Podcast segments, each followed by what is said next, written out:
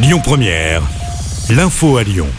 Bonsoir à tous. Dans l'actualité ce lundi, un procès important s'ouvre aujourd'hui devant les assises de l'Ain.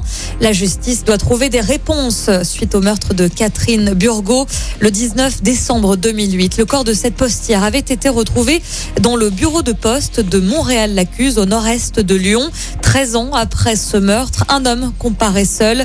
Il s'agit de Mamadou Diallo, un ex-ambulancier de 32 ans. Le procès doit durer six jours.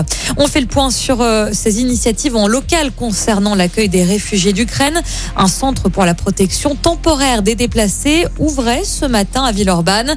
Le but est d'avoir accès à toutes les démarches administratives, que ce soit pour l'autorisation provisoire de séjour, pour la santé, les aides sociales ou encore pour la scolarisation des enfants. L'autre objectif de ce centre est d'avoir un logement et de chercher du travail via Pôle emploi. 400 autorisations de séjour ont déjà été délivrées par la préfecture du Rhône. Et puis sachez qu'un concert de musique classique caritatif est organisé demain soir aux Beaux-Arts de Lyon en soutien aux victimes.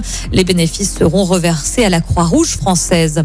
Un mot de politique à présent. Top départ de la campagne officielle pour les 12 candidats et candidates à l'élection présidentielle. Rendez-vous les 10 et 24 avril aux urnes. Dès aujourd'hui, les affiches officielles peuvent être installées et les professions de foi vont être envoyées. Le centre de vaccination de Confluence à Lyon va fermer ses portes ce mercredi à 18h.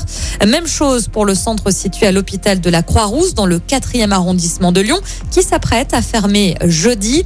Depuis deux semaines, les contaminations sont en hausse dans le Rhône. Le taux d'incidence s'établit à 858 cas Covid pour 100 000 habitants sur notre département au 24 mars. On termine avec cette bonne nouvelle pour les fans de Camelot. Le tournage du prochain opus de la saga débutera au printemps 2023. C'est une annonce d'Alexandre Astier, le réalisateur. Le Lyonnais avait conquis des spectateurs dernièrement avec plus d'un million d'entrées dans les salles obscures en France. Écoutez votre radio Lyon Première en direct sur l'application Lyon Première, lyonpremière.fr et bien sûr à Lyon sur 90.2 FM et en DAB+. Lyon Première